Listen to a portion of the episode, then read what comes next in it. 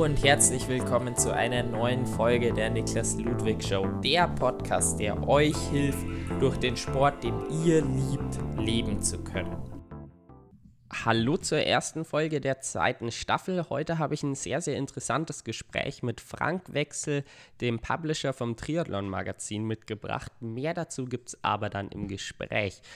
Jetzt erstmal gibt es eine kleine Neuerung, nämlich werde ich ab der zweiten Staffel nun äh, Präsenter für die Podcasts haben und da habe ich äh, mit meinen Sponsoren das abgestimmt, nämlich die erste Folge wird präsentiert vom Schlosshund Kammer, meinem Arbeitgeber als Koch bzw. Ausbildungsbetrieb und umso glücklicher bin ich, dass sie ja mich auch bei meinem Triathlon unterstützen und es freut mich sehr. Für alle, die Schloss und Kammer nicht kennen. Schloss und Kammer ist ein Tagungszentrum und Hotel mit eigenem landwirtschaftlichen Biogut nördlich von München, um genauer zu sein, in Hohenkammer. Das heißt wirklich im Grünen, in einem kleinen Ort. Und ja, wir bieten perfekte Bedingungen für jede Veranstaltung und jeden Aufenthalt. Bei uns wird Tradition und Moderne zu einer Atmosphäre ergänzt, die Innovation gewährt und sie durchatmen lässt. Wir machen zum einen ja Tagungen ähm, in wirklich modernen Tagungsräumen, wo man ja einfach sehr, sehr gut lernen kann, eine super Lernatmosphäre. Andererseits sind wir aber auch ein sehr guter Veranstaltungsort für Hochzeiten. Wenn euch das interessiert, dann schaut doch am besten mal bei uns auf der Webseite vorbei auf schlosshohenkammer.de. Und ich bin mir sicher, ihr werdet einen sehr spannenden Ort für eure nächste Tagung oder eure nächste Feier finden. Nun geht's aber los mit dem Gespräch mit Frank Wechsel. Ich wünsche euch viel Spaß dabei. Heute im Podcast zu Gast habe ich Frank Wechsel. Ähm, für die meisten würde er ein Begriff sein. Er ist äh, Herausgeber der Zeitschrift Triathlon und äh, Swim. Das Lustige ist, das trifft sich jetzt sogar ziemlich gut mit dem Jubiläum, nämlich äh, am 24. wird äh, das Triathlon-Magazin jetzt schon fast äh, 20 Jahre alt. Und äh, ja, außerdem ist der Frank gemeinsam mit äh, Simon Müller äh, bei Carbon und Laktat die Standardbesetzung. Ich muss ehrlich zugeben, mein Lieblingspodcast. ähm, Dankeschön. Genau, und auch selbst mit dem Triathlon schon wirklich lang verbunden mit acht Langdistanz-Finishes, unter anderem auf Hawaii 1996. Ähm, ja, ich bin wirklich sehr gespannt auf das Gespräch mit Frank, ähm, weil er halt einfach 25 Jahre Triathlon-Sport, äh, ja, dadurch ein enormes Fachwissen hat. Und ähm, ja, er versteht nicht nur als Presse die Leute mit seinen Veröffentlichen Veröffentlichungen zu begeistern, äh, sondern weiß halt auch, wie das ist, eben dann Reichweite aufzubauen. Und äh, ja, außerdem erhält es äh, Trimark auch einen großen Teil von ihren äh, Einnahmen durch Werbepartner und äh, da gibt es sehr spannende Zahlen, über die man sprechen kann. Ähm, äh, da werden wir noch auf die Mediendaten vom Triathlon-Magazin eingehen. Also man merkt schon ein breites Thema, über das ich mit Frank sprechen werde und ich freue mich da sehr drauf und äh, bin gespannt auf die ja doch sehr, sehr spannenden Infos. Herzlich ja, willkommen. Hallo Niklas. ja, hallo, grüße dich. Gut. Ich, ich, muss eine Sache gleich, gleich kurz richtig stellen. Ähm, 20 Jahre werden wir tatsächlich alt nächste Woche, aber das betrifft den Verlag, meine Firma. Ah, okay. Das Triathlon-Magazin mit, mit Vorläufern, die es gab, ist schon ein bisschen älter. Ah, okay. Ja, gut. Äh, dann, ich dann, glaube, das, das weiß aber niemand so ganz genau, wie alt das ist. Also das ist ja mal so aus, aus DTU-Kreisen entstanden vor Urzeiten und ähm, wie gesagt, un unser Verlag, Spomedis, der wird 20 Jahre. Ah, okay. Ja, dann hatte ich das vorher gerade im Prägespräch falsch verstanden. Genau, äh, ich habe dich ja schon so ein bisschen anmoderiert als Person mit eben acht Langdistanz-Finishes. Äh, Start auf Hawaii, aber äh, mach das doch das Gleiche nochmal selber. Wer bist du und äh, ja, was machst du auch selbst eben sportlich im Triathlon? Ja, sportlich im Triathlon bin ich wieder aktiv seit ein paar Jahren. Ich habe eine erste Triathlon-Karriere gemacht. Ich glaube, meinen ersten Triathlon habe ich 1991 gemacht. Bin dann innerhalb von fünf Jahren äh, auf Hawaii gelandet, 1996, und habe dann nochmal einen zweiten Hawaii-Versuch gemacht, 1998 da hat es mit der Quali in Rot dann nicht hingehauen. Da habe ich dann gesagt, äh, Almere statt Aloha. In, in Holland noch gestartet, habe dann meine damals fünfte Langdistanz gemacht und danach 19 Jahre Pause. Diese Anfangsjahre, wo ich aktiv war im Triathlon, da habe ich äh, Medizin studiert und nebenbei meinen Verlag gegründet, beziehungsweise bin medial zum Triathlon gekommen. Ähm, ja, auf auf äh, verschlungenen Wegen. Ich, also die ganze Wahrheit ist, ich war im Landeskader in Niedersachsen als äh, Kurzdistanzler. 1992 oder 93 ging das los, bis so 95, glaube ich. Und dann äh, ist eins von zwei Dingen passiert. Ich weiß nicht mehr genau. Entweder bin ich zu langsam geworden oder die Jüngeren sind schneller gewesen als ich. Und ich bin aus dem Landeskader ausgeschieden und äh, wurde dann aber gefragt, ob ich nicht Pressewart des Triathlonverbandes Niedersachsen werden möchte. Und da habe ich gedacht, ja, hört sich spannend an, schreiben kannst du. Und habe das dann gemacht und bin so in Kontakt zu äh, großen Medien und Triathlon-Medien getreten und äh, war dann ruckzuck innerhalb kürzester Zeit, ich glaube, erst Textchef beim Vorgänger, Vor vor Vorgänger-Magazin unserer heutigen Zeitschrift und irgendwann dann auch Chefredakteur und äh, ja, irgendwann habe ich es dann komplett übernommen. Ja, du äh, gehst jetzt schon auf deinen Job über. Mich würde jetzt mal noch so ein bisschen interessieren. 1991, da sah der Triathlon ein bisschen anders noch aus. Ich wusste, es über 25 Jahre bei dir sind im Sport, aber das sind dann ja schon fast 30 Jahre. Ähm, wie kamst du dann überhaupt zum äh, Triathlon damals? Ach, auch, das, auch das war ein seltsamer Zufall. Ich war eigentlich Schwimmer, ähm, war als Schwimmer so auf lokaler Ebene ganz okay unterwegs, war Brustschwimmer und wollte ein bisschen weiterkommen im Schwimmen und habe den Verein gewechselt. In einen Verein rein, wo es sportlich für mich damals ein paar Perspektiven gab, aber wo ich damals nicht geblickt habe, was da organisatorisch hintersteht. Ja, kaum war ich im neuen Verein, drohte der Verein sich nämlich aufzulösen. Die hatten große Probleme im Vorstand. Und im Schwimmen heißt das, man kann nur einmal im Jahr den Verein und das Startrecht wechseln und das Recht wäre dann verwirkt gewesen und ich hätte ein Jahr lang keine Schwimmwettkämpfe schwimmen können. Und da habe ich gedacht, probierst das mal mit Triathlon. Ja, gut. Äh, äh, ja. Hat, hat sich bewährt. Ähm, wie ist es dann? Warum nach 30 Jahren immer noch Triathlon? Ja, das ähm, Thema Triathlon ist entweder eine Sportart für drei Jahre oder für ein ganzes Leben, habe ich so festgestellt im Umfeld und in unserer Leserschaft. Ähm, das hat, Entschuldigung, das hat mich damals sehr gepackt. Ähm, wie gesagt, habe das dann sehr intensiv betrieben mit einer kurzen Pause, examensbedingt äh, von 91 bis 98 und dann war aber auch wirklich Schluss. Da hatte ich dann auch so viel zu tun mit Studium, mit beruflichem Start, dass ich äh, kaum noch zum Sport gekommen bin. Ähm, ich erinnere mich nach meinem Hawaii-Start habe ich innerhalb von zwei Monaten 15 Kilogramm zugenommen, weil ich nur noch am Tisch gesessen und äh, Schokolade gefuttert habe, fürs Physikum gelernt habe. Äh, hab dann echt lange, lange Pause gemacht. Ich bin schon mal irgendwo mehr oder weniger mäßig vorbereitet einen Marathon gelaufen, äh, Anfang der 2000er, oder hab mal eine Sprintdistanz gemacht und bin eigentlich so richtig zurückgekommen zum Sport im Jahr 2012. Da war ich bei den Olympischen Spielen in London und äh, das hat mich irgendwie so motiviert, dass ich gesagt habe, jetzt läufst du mal einen Marathon und bin dann mit wenig Vorbereitung 2013 den Hamburg-Marathon gelaufen. 2014 habe ich meine erste Mitteldistanz dann wieder gemacht auf Mallorca. Das war aber alles so, ja, aus der kalten Hose mit wenig Training und vielen Schmerzen im Wettkampf dann. Ähm, und habe aber immer gesagt, wenn mal eine Langdistanz nach Hamburg kommt, dann fängst du wieder an. Und dann war es eben 2017 soweit, dass der Ironman Hamburg kam. Und da hat es mich wieder voll gepackt und voll begeistert. Ich musste alles äh, neu lernen. Ich war also ziemlich weit weg vom Triathlon, auch zwischendurch mal so von der, von der medialen Motivation. Das war die Phase, wo ich dann die Zeitschrift Swim gegründet habe, weil ich einfach mal was anderes machen wollte. Einfach mal aus dem äh, täglichen und jährlichen Trott raus immer die gleichen Events zu sehen. Ähm, und bin dann so quasi zurückgekommen zum Triathlon. Ähm, sowohl aktiv, ähm, auch, auch in der Firma hat sich dann eine ganze Menge bewegt. Das ist, glaube ich, der große Unterschied. Heute lebe ich das Ganze, was ich nach außen über alle Kanäle mit, mit meinem Team hier verkünde, verbreite. Das war zwischendurch mal nicht so. Und ich glaube, das merkt man aber auch nach außen. Ja, und dann eben 2017 Ironman Hamburg, äh, im Anschluss noch äh, Italy. 18 wollte ich keine Langdistanz machen, 19 habe ich dann Rot gemacht. Ja, und dann sollte es eigentlich jetzt 20 weitergehen, aber dem war ja dann nicht so. Ja, gut. Äh, Ambitionen hast du trotzdem schon für 21. Du möchtest auch nach Hawaii. Südafrika ist dein Start, ja, so auf der Kippe. Äh, Wenn es stattfindet, möchtest teilnehmen, aber wer weiß, wie das halt im März schon dann noch ausschaut. Ähm, ja. Ganz klar auf dem Plan ist Hamburg. Wie schaut denn so für äh, nächstes Jahr dein Plan aus?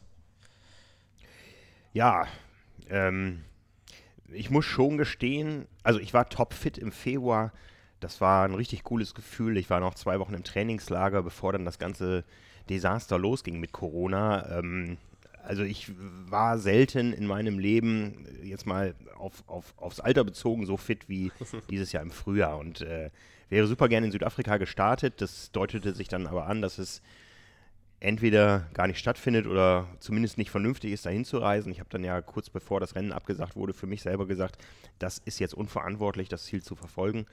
Und äh, dann war das eben für dieses Jahr erledigt.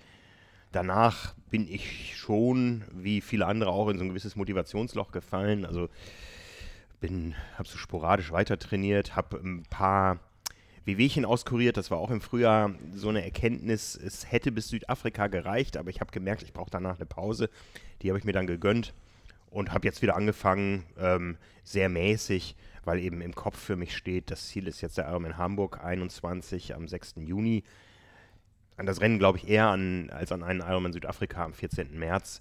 Wenn er denn doch kommt, dann wird man das ja auch ein paar Wochen vorher erahnen können. Dann kann man immer noch ähm, nach links oder rechts abbiegen im Training. und das Rennen dann doch ein bisschen höher priorisieren, als es jetzt momentan ist. Aber ich möchte jetzt nicht äh, dafür trainieren über den Winter, äh, um im März topfit zu sein für ein Rennen, was vielleicht mit einer Wahrscheinlichkeit von 20 Prozent stattfindet. Das ist so meine Denke. Also ich glaube, ich habe in diesem Jahr sehr viele Dinge, was Corona betrifft, ähm, gut vorhergesehen. Also ich habe schon früh im Jahr gesagt, liebe Kollegen hier, wir müssen uns darauf einstellen, dass dieses Jahr gar nichts stattfindet. Und alles, was doch stattfindet, das nehmen wir als Geschenk.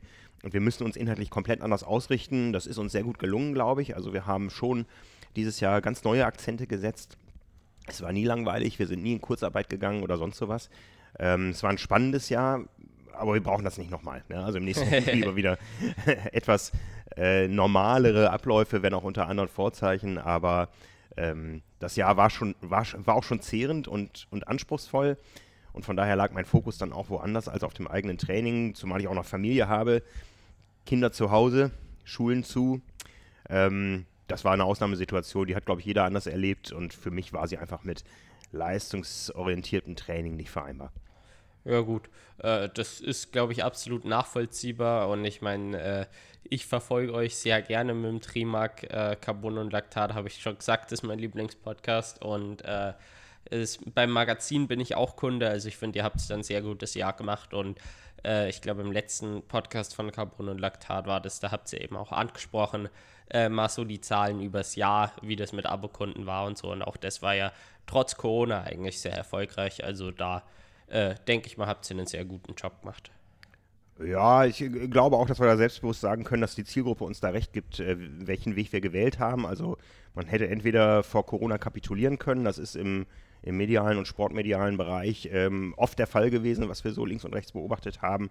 Aber wir haben das Thema wirklich sehr ernst genommen und haben die Leute begleitet, haben auch sehr viel Lob dafür bekommen von außen, dass die Leute eben gesagt haben, hey, ihr habt äh, mich doch gut durchs Jahr begleitet. Ähm, es gibt aber auch welche, die sind dann natürlich irgendwie auf der Strecke geblieben, hatten auf einmal gar keine Lust mehr auf, auf Triathlon. Ähm, muss man dann auch zur Kenntnis nehmen. Aber so grundsätzlich sind wir doch mit diesem Jahr unter diesen Umständen zufrieden. Ja, also ich meine, dass irgendwie es immer Leute gibt, die aufhören und ich meine, in so einem Jahr sind es dann halt mehr Leute, weil es halt einfach was Besonderes ist. Da äh, denke ich mal, könnt ihr nicht besonders viel dafür, aber ich meine, das ist irgendwo logisch und äh, damit muss man halt umgehen und ich, wie gesagt, ich glaube, das habt ihr sehr gut gemacht.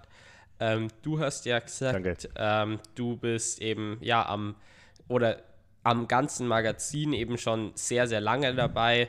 Äh, seit du eben dann in Niedersachsen äh, den Presseposten übernommen hast. Äh, und da hast du dann eben mit Selbstständigkeit äh, das Magazin eigentlich aufgebaut. Jetzt würde mich mal so interessieren, ja, wie hat sich das so über die Jahre dann äh, das Magazin entwickelt, bis wir jetzt sind, wo wir heute sind, eine wirklich erfolgreiche äh, Webseite, eben euer Magazin, ähm, zwei Podcast-Formate, wie ging es dahin? Wie habt ihr das geschafft? Also als ich dazugestoßen bin, ähm, das war, jetzt muss ich mal überlegen, ich, äh, das, das war Mitte der 90er, ich kann es gar nicht jetzt mehr genau aufs Jahr sagen. Ähm, da gab es eine sehr breit gefächerte Konstellation, was so die, die Entstehungsgeschichte des Magazins betrifft. Es gab die Deutsche Triathlon Union, als äh, Rechteinhaber und Herausgeber. Es gab einen Verlag Meyer und Meyer in Aachen. Es gab äh, eine, eine äh, One-Man-Show als Redaktion in Freiburg und ich kam dann dazu.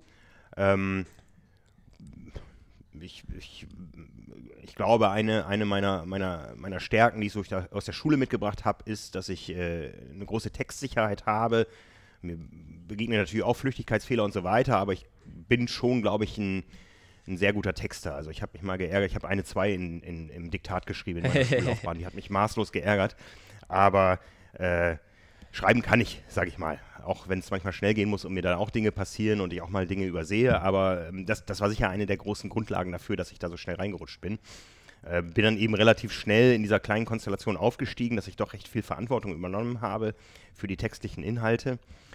Und es stellte sich dann aber raus, dass ich irgendwo eine Vision hatte von der damaligen äh, Verbandszeitschrift der Deutschen Triathlon Union, die ähm, größer war, als die Konstellation es damals hergegeben hat. Ja, ich wollte da ein richtig tolles Medium rausmachen und das ging in der Konstellation nicht. Und ich habe dann ähm, mein Staatsexamen als Mediziner gemacht äh, 2001 und habe dann aber auch verkündet, ich kann in dieser Konstellation nicht weiterarbeiten. Ich möchte im medialen Bereich weiterarbeiten, ich gehe nicht in die ärztliche Laufbahn, ähm, möchte aber im medialen Bereich weiterarbeiten und gerne auch mit, äh, mit äh, der Zeitschrift Triathlon, äh, habe aber alles gekündigt in dem Moment.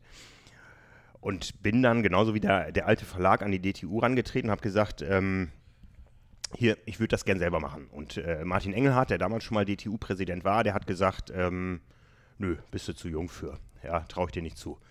Äh, war ich damals böse? Im Nachhinein war es genau richtig. Ähm, Im ersten Anlauf, im zweiten Anlauf, da war dann äh, Klaus Müller-Ott Präsident hier aus dem Norden. Der hat gesagt, ähm, okay, wir können darüber reden, ähm, dass ihr das weitermacht, aber sucht euch bitte einen Verlag, wenn ihr mit dem gegenwärtigen Verlag nicht zufrieden seid. Und dann bin ich auf Verlagssuche gegangen, habe äh, vorgesprochen bei Delius Klasing und, und äh, verschiedenen Verlagen, die so im, im Austauschsport aktiv waren, Motorpresse. Ähm, und da kamen immer relativ schnell Antworten, haben gesagt, äh, Triathlon das Thema sehr gerne, aber bloß nicht, wenn ein Verband mit im Gepäck ist. Das wollen wir nicht. Ja, und äh, da bin ich irgendwann zurückgegangen zu Müller-Ott und habe gesagt, ja, ähm, da stehen wir jetzt. Äh, ich würde gerne, die Verlage wollen nicht und mit der alten Konstellation funktioniert es nicht. Und da hat er gesagt, äh, geht zur Bank und macht das selber. Und das war dann kurz nach der Gründung unseres eigenen Verlags, den wir eigentlich gegründet haben, um Buchverlag zu werden. Ja, also es ging darum, ein erstes Buch auf den Markt zu bringen. Wir wollten irgendwie Struktur haben, brauchten Finanzierung und ähm, das Buch natürlich laufen damals. Das war das erste Verlagsobjekt, was wir selber in eigener Verantwortung gemacht haben. Und äh, dann bin ich also mit einem gebrauchten Opel Corsa zur Hamburger Sparkasse gefahren und habe gesagt, ähm, ja, äh, wir möchten Verlag gründen, wir brauchen Geld ja, was braucht er denn? Dann haben wir gesagt, ja, 100.000 Euro hatten wir so irgendwie uns ausgerechnet. Und dann haben die mit uns nachgerechnet und haben äh, gesagt, ähm, 100.000 Euro, nee, äh, das reicht nicht. Ihr braucht 180.000. Äh, was habt ihr an Sicherheiten? Haben wir gesagt, da draußen steht ein Gebrauchsauto. ähm, ähm, ja, und dann ist was passiert, was heute nie wieder passieren würde in der Verlagsbranche. Die haben uns das Geld gegeben. Ja, weil sie uns nett fanden, weil sie uns motiviert fanden. Ähm, das waren damals Silke Insel und ich und äh, weil sie an uns geglaubt haben. Ja, also heute, wenn man heute als Verlag äh, mit einer Finanzierungsidee bei einer Bank ankommt, dann ähm, ja, ist das nicht mehr so einfach. Damals hat das funktioniert. Wir haben 180.000 Euro aufgenommen und haben damit dann ähm, die Zeitschrift Triathlon selbst äh, in die Hand genommen, selbst finanziert. Es gab damals immer Stimmen, die gesagt haben, die DTU subventioniert das ja. Ähm, nein, die DTU war damals wichtig äh, für uns als Partner, weil es eben doch ein Fund im Gepäck war, auch im Bereich Anzeigen, Markt, Verhandlungen und so weiter. Aber letztendlich ähm, haben wir ähm, beim Thema DTU immer drauf gezahlt. Ja? Ähm, es war so eine, letztendlich war es eine Win-Win-Situation. Wir haben, glaube ich, damals ähm, die beste Verbandszeitschrift, die die DTU äh, je hatte, gemacht. Äh, wir haben immer gesagt, wir haben das weiterentwickelt vom, vom Verbandsorgan zur Mitgliederzeitschrift, so war unser Selbstverständnis damals haben das äh, richtig gut in die Wege geleitet. Ähm, ich hatte damals ein paar schwierige Doppelrollen. Ich war auch Pressesprecher der Deutschen Triathlon Union. Das habe ich dann 2006, glaube ich, gekündigt, weil das alles äh, nicht vereinbar war. Und irgendwann gab es dann wieder einen Wechsel im Präsidium der DTU. Dann war Claudia Wisser Präsidentin und ähm, die hat ja nun an äh, verschiedenen Stellen verbrannter Erde hinterlassen, auch im medialen Bereich. Da war relativ schnell klar in der damaligen Konstellation der, der Redaktion, also ich war dann auch nicht mehr Chefredakteur, das war für mich auch nicht mehr vereinbar, wirtschaftlich und inhaltlich äh, so verantwortlich zu sein. Ähm, das funktioniert nicht, diese Abhängigkeit. Äh, da sind wir heute viel, viel besser aufgestellt. Wir haben dann von beiden Seiten gesagt, ähm, sowohl die DTU als auch wir, ähm, es rechnet sich so nicht mehr. Ähm, wir haben ja damals, glaube ich, zehn Ausgaben pro Jahr gemacht für die Startpassinhaber. Ähm, es wurde aber immer enger, äh, was das Wirtschaftliche betrifft, weil Anzeigenmärkte eigentlich seit Jahren ja, ist kein großes Geheimnis, zurückgehen. Die Startpasszahlen sind gestiegen damals, die Schere ging immer weiter auf, dass wir da drohten, in eine Unterdeckung zu kommen und haben dann gesagt, wir können diesen Vertrag so nicht mehr erfüllen. Die DTU ähm, ja, die damals quasi nur eine Stimme, nur eine Person hatte, die alle anderen unterdrückt hat, die hat gesagt, wir wollen das auch nicht mehr so. Und da war eigentlich längst äh, klar, wir haben dann noch zwar ein Angebot angegeben, dass wir ein unabhängiges DTU-Magazin machen, unabhängig von der Zeitschrift Triathlon, die wir weiterführen wollten. Ähm, haben wir gesagt, äh, wir machen ein Angebot, aber es war klar, dass wir diesen Vertrag nicht ähm, erfüllt bekommen würden, weil einfach die inhaltlichen Differenzen zu, zu groß waren. Da gab es Streitfragen ums Thema Doping und so weiter. Das, das hat so nicht funktioniert, konnte so nicht funktionieren. Und im Nachhinein war es das Beste, was uns passieren konnte. Es gab noch eine Zwischenstufe, die hatte ich gerade übersprungen. Die DTU wollte mal viel Geld sparen äh, in der Konstellation haben wir gesagt, ja, ähm, wir tragen das komplette Risiko, es ist eh eng genug und wenn die DTU zwei Jahre später sagt, wir haben keine Lust mehr auf euch, dann stehen wir eventuell im Schuldenberg da und äh, ähm, haben gar nichts mehr. Ähm, wir machen das zu veränderten Konstellationen, aber nur, wenn wir die Titelrechte übernehmen. Ja? Und damit gehörte die Zeitschrift uns, die DTU war dann quasi Juniorpartner und nicht mehr der Herausgeber. Ähm, und das war wichtig, weil wir dann eben nach äh, dem Auseinandergehen mit der DTU, nach dem kompletten Auseinandergehen, was jetzt auch schon weit über zehn Jahre her ist, komplett auf eigenen Beinen standen. Und das war das Beste, was uns passieren konnte. Damals gab es äh, Stimmen von außen, die gesagt haben, das ist das Ende der Zeitschrift Triathlon. Nein, es war der Anfang. Ja, weil die Zeitschrift Triathlon ist heute nur so stark, weil wir das damals so, so umgesetzt haben. Natürlich war die Zusammenarbeit mit der DTU förderlich in den ersten Jahren, aber das, was uns heute ausmacht, das ist entstanden, nachdem wir äh, mit der DTU zusammengearbeitet hatten. Ja, äh, sehr spannend. So wusste ich das definitiv auch noch nicht. Also wie das Ganze entstanden ist. Äh, wirklich, ja, wirklich warst du ja noch nicht mal auf der Welt. genau, wirklich, wirklich interessant. Ähm, jetzt ist aber immer noch ein Zeitsprung von äh, zehn Jahren dazwischen, äh, von eben Trennung mit der DTU zu heute.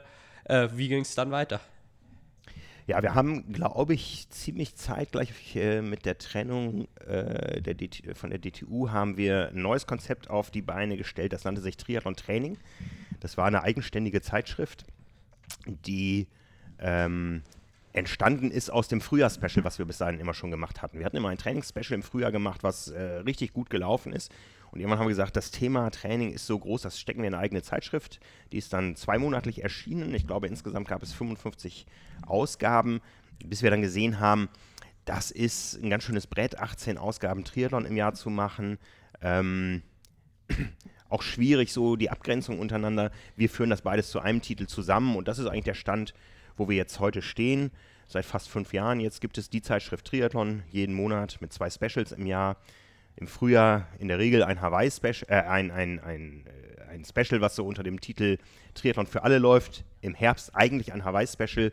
Dieses Jahr ist das äh, ein Special, was jetzt diese Tage erscheint. Äh, der große Schwerpunkt, äh, dein perfektes Triathlon-Jahr 2021.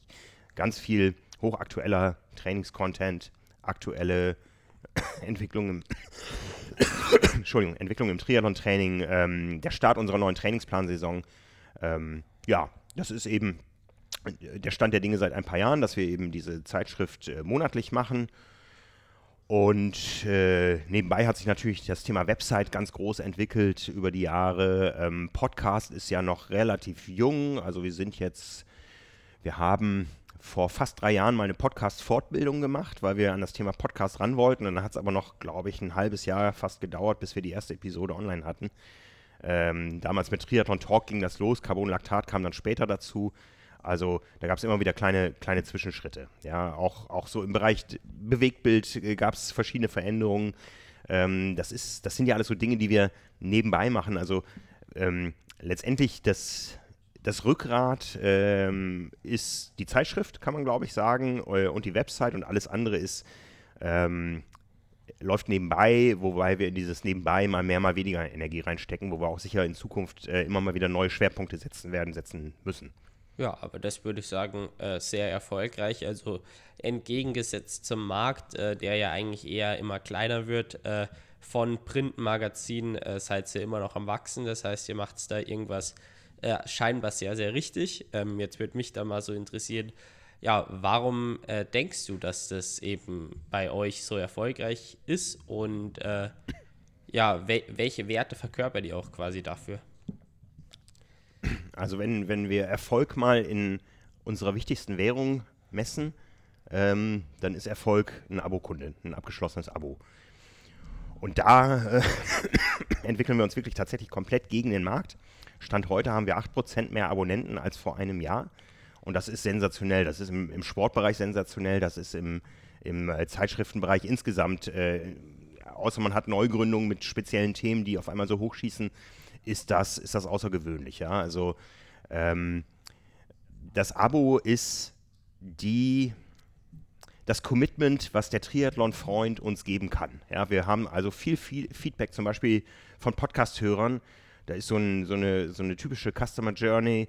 Ähm, da gibt es jemanden, der hört gerne Podcast, der fängt mit Triathlon an und stößt dann äh, auf einen Triathlon-Podcast, der von uns kommt und stellt darüber erst fest, ey, es gibt auch eine Zeitschrift zum Thema Triathlon und weil er uns ja an keiner anderen Stelle irgendwas Gutes tun kann, schließt er ein Abo ab. Ja, das ist eine Geschichte, die wir ein paar Mal so gehört haben. Ähm, also wie gesagt, äh, Abo sind wir super happy mit.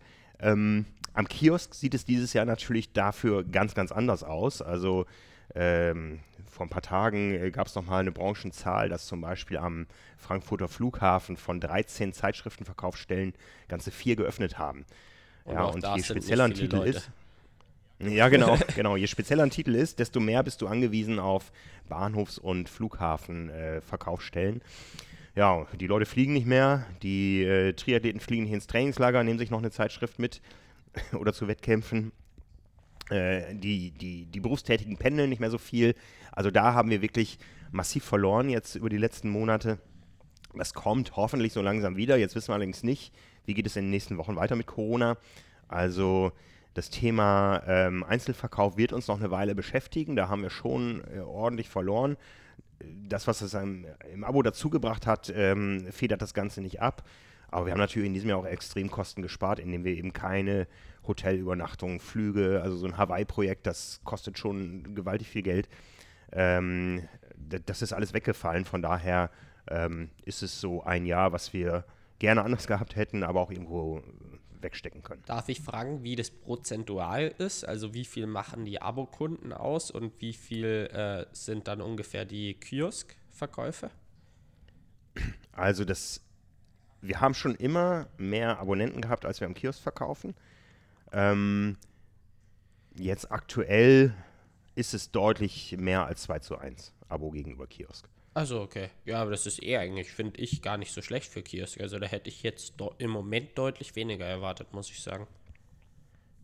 Ja, es ist wie es ist, ja. Also ähm, früher, früher war es mal so, dass, äh, um, um dann noch einen Schritt weiter zu gehen, dass man gesagt hat, dass die Werbeerlöse wichtiger sind als die Einzelverkäufe und Abonnenten. Das ist inzwischen schon, schon seit einigen Jahren komplett äh, gekippt.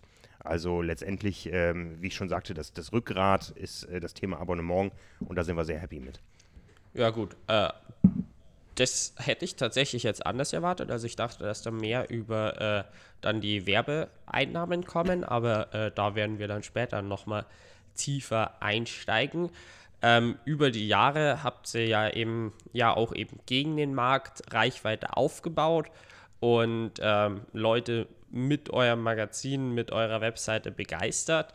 Ähm, welche Strategien habt ihr vielleicht auch angewendet, äh, dass quasi äh, die Reichweite steigt? Also ich meine, eins, was halt enorm wichtig ist und was mal die Grundlage ist, Basic, dass der Content, den man einfach zeigt nach außen, sehr gut ist und hochqualitativ. Aber es spielen sich auch noch andere Themen mit rein. Ja, letztendlich muss man als Medium heute überall dabei sein. Ja, also was wir noch nicht machen, ist TikTok. äh, ich habe mir das noch nicht mal angeschaut. Ich habe tatsächlich mir die TikTok-App äh, runtergeladen äh, und äh, wollte einfach mal gucken, was da im Triathlon geht. Also die Super League zum Beispiel, die ist da sehr aktiv, äh, macht auch nette Sachen, aber ähm, ja. So ein tanzender Frank wäre doch lustig. nee, glaube ich nicht, dass das lustig wäre. Vielleicht wäre es lustig, aber äh, nee, das möchte ich niemandem antun. ähm, ähm, ja, letztendlich ist es, ist es wichtig, ähm, über, über die Reichweite oder über, über die sozialen Medien ähm, Reichweiten aufzubauen, die am Ende ähm, irgendwo bei uns landen, wo die Leute dann wie über den Podcast auch sagen, hey, ich tue euch jetzt mal was Gutes, ich bestelle ein Abo. Also niemand würde ein Abo bestellen, wenn ihm nicht auch das, was er fürs Abo geliefert bekäme, äh, gefallen würde. Von daher geht das Hand in Hand, aber man muss natürlich überall dabei sein. Ähm, ich sag mal, ich bin Generation Facebook. Ich glaube aber auch, äh, dass ähm, Facebook im Triathlon eine große Berechtigung hat, weil Triathleten eben auch nicht jünger geworden sind in den letzten Jahren. Also wenn man sich so Demografie anschaut und äh, Entwicklung der Altersstruktur bei Rennen und äh, auch beim Verband, dann geht das ziemlich äh, mit einher. Also es ist völliger Quatsch, wenn man jetzt behaupten würde, Triathlon würde immer jünger oder sowas. Ähm, nein, da gibt es eine normale äh, demografische Entwicklung und dementsprechend sind auch viele Triathleten auf äh, Facebook aktiv. Wir sind aber auch sehr erfolgreich auf Instagram. Ähm, ich glaube, irgendwann wird Instagram sicher mal Facebook überholen. Bei Facebook, das weiß jeder, ist jetzt auch keine große Musik in Sachen Weiterentwicklung drin. Ähm, bei Instagram ist es das schon und äh, sicher wird irgendwann das Thema TikTok kommen, weil eine Generation in den Triathlon-Sport einsteigt, die mit TikTok groß geworden ist. Aber da fehlt mir immer noch so ein bisschen der Anknüpfungspunkt und ich finde auch schon Instagram deutlich beliebiger, oftmals belangloser, als es, als es Facebook ist. Ähm, aber man muss natürlich überall dabei sein und da sind wir zum Glück auch breit aufgestellt hier in unserer Struktur, dass wir äh, verschiedene Menschen mit verschiedenen Vorlieben haben und da eigentlich alles sehr gut bespielen können. Und äh, das geht dann auf der einen Plattform äh, tiefer in Inhalte rein als auf äh, einer anderen Plattform, aber letztendlich äh, ist es uns natürlich immer am liebsten, wenn das Ganze irgendwo auf uns einzahlt, indem entweder die Leute auf die Website kommen oder äh, mal aus Interesse zu einer Zeitschrift am Kiosk greifen oder jemand ein Abo bestellen. Ähm, nur davon auf Instagram präsent zu sein, äh, kann ich ja hier auch mein Team nicht ernähren. Ja, auf jeden Fall. Äh, aber man muss das alles äh, berücksichtigen. Das hat auch immer wieder zu, ähm, zu ähm, äh, Wandlungen in der Arbeitswelt geführt. Ja, also die Zeiten, dass ähm, hier das Handy dann morgens irgendwie in der Schublade verschwindet und abends wieder rausgeholt wird, die sind sicher vorbei. Ähm, es gab aber auch schon mal Gespräche, wie viel denn wirklich gesund ist, äh, ob nun wirklich jeder Bescheid wissen muss im Team, wie der Hund von äh, Lucy Charles heißt. Äh, weil man sie einmal im Jahr vielleicht für einen. ich hätte jetzt nicht gewusst. ähm, ob das wirklich jeder so in der, in der Tiefe wissen muss oder ob es nicht andere Schwerpunkte gibt, die wir bespielen und kennen und wissen müssen. Ähm, da, da, darüber gibt es immer wieder Diskussionen, aber darum sind wir auch stark, ja, weil wir einfach ein großes Redaktionsteam sind und äh, hier jeder seine Meinung äh, reinbringt. Das ist einfach was anderes als eine redaktionelle One-Man-Show, wo ähm, einer glaubt, seine Denke sei, sei allumfassend. Ich lerne auch immer wieder dazu und lerne auch gerne dazu, auch wenn ich nicht immer einer Meinung bin, aber ähm, hier hat eigentlich die Stimme von jedem irgendwo ein ähnliches Gewicht. Ähm, entscheiden muss natürlich am Ende immer einer, aber der Input, den wir hier auch im Team, auch, auch über über ähm, sportliche Leistungsstrukturen äh, haben. Ja? Also wir haben, wir haben Simon, der gerade die 10 Kilometer unter 31 gelaufen ist. Wir haben mich, der acht Langdistanzen gefinisht hat. Ähm, wir haben aber auch Menschen dabei, die noch nie einen Triathlon wirklich groß in Angriff genommen haben, das gerne mal möcht machen möchten. Und das ist einfach wichtig hier, dass wir einfach die Inhalte breit aufstellen und immer wieder auch uns selbst hinterfragen können, aus verschiedenen Blickwinkeln, ist das, was wir da machen, noch passend. Ja, sehr spannend fand ich es jetzt, dass du TikTok angesprochen hast. Gut, ich meine, für Super League, das ist halt ein extrem schnelles Rennformat und so weiter, wo halt auch das Ziel ist, eben wirklich äh, Zuschauer mit ganz kurzen äh, Videos äh, zu unterhalten. Da passt es irgendwie dazu. Ihr seid halt doch eigentlich immer ein Magazin, was mehr in die Tiefe geht. Und da stelle ich mir das für bei 15 Sekunden Videos durchaus sehr, sehr, sehr schwer vor. Ähm, was für Ideen gibt es dann, wie ihr als Magazin dann TikTok für euch verwenden könntet? Noch keine. okay, ja gut. Also ich habe ich hab bei, der, bei der Super League gesehen, die haben da wirklich ein paar, paar nette Sachen gemacht, äh, die entsprechenden Videosequenzen gefunden, wo irgendwo Musik drauf passte. Aber wie gesagt, man landet da ganz schnell im Bereich des Belanglosen und ob das wirklich dann ein Geschäftsmodell ist und ob sich das dann rechnet, weil letztendlich müssen äh, hier ähm, ein Dutzend äh, Menschen und Familien von leben, was, von dem, was wir tun. Ähm, ob sich das dann wirklich rechnet, der Aufwand, den man da reinsteckt, das sei dahingestellt. Und ich sage mal, aus gutem Grund sind wir noch nicht dabei. Wir haben überhaupt über die Jahre, glaube ich, nicht wirklich einen Trend verschlafen, aber wir haben immer ähm, sinnvoll abgewartet. Ja. Also zum Beispiel ins Thema E-Book sind wir eingestiegen, als es sich gelohnt hat. Ja, wir waren da nicht äh, so auf der, auf der publizierenden Ebene Early Adapter, die da viel Lehrgeld bezahlt haben, sondern wir gucken schon mal ganz gerne, ob die Dinge funktionieren. Ähm, ich glaube, beim Thema Podcast zum Beispiel waren wir gerade rechtzeitig. Also der Podcast-Markt ist äh, explodiert und das sieht man auch daran, dass wir äh, zwar immer noch sehr stabile Zugriffszahlen haben, aber jetzt nicht mehr unter den Sportpodcasts äh, so hoch ranken, wie wir das mal getan haben, weil einfach in Sportarten, die viel, viel größer sind, inzwischen auch viel, viel mehr Podcasts da sind. Und äh, da hat man dann einfach keine Chance gegen König Fußball oder, oder Football oder äh, was es da nicht alles gibt. Ähm, dazu sind wir dann vielleicht auch schon zu speziell. Ähm, wir, waren, wir waren genau richtig da in dem Moment hatten das Thema schon länger mit uns rumgetragen und äh, es war dann immer der Zeitpunkt gekommen, wo wir gesagt haben, ja, jetzt, jetzt haben wir auch das Selbstbewusstsein, uns da äh, so in die Öffentlichkeit zu wagen. Ähm, vielleicht ein bisschen verschlafen haben wir die Entwicklung auf YouTube, weil wir früher der Meinung waren, dass wir ähm, eine exklusive Content-Welt anbieten wollen auf unserer damaligen Website und wir haben alle Filme selber gehostet, nicht über YouTube ausgespielt. Äh, so ist es uns da ein paar Jahre nicht gelungen, Reichweite aufzubauen.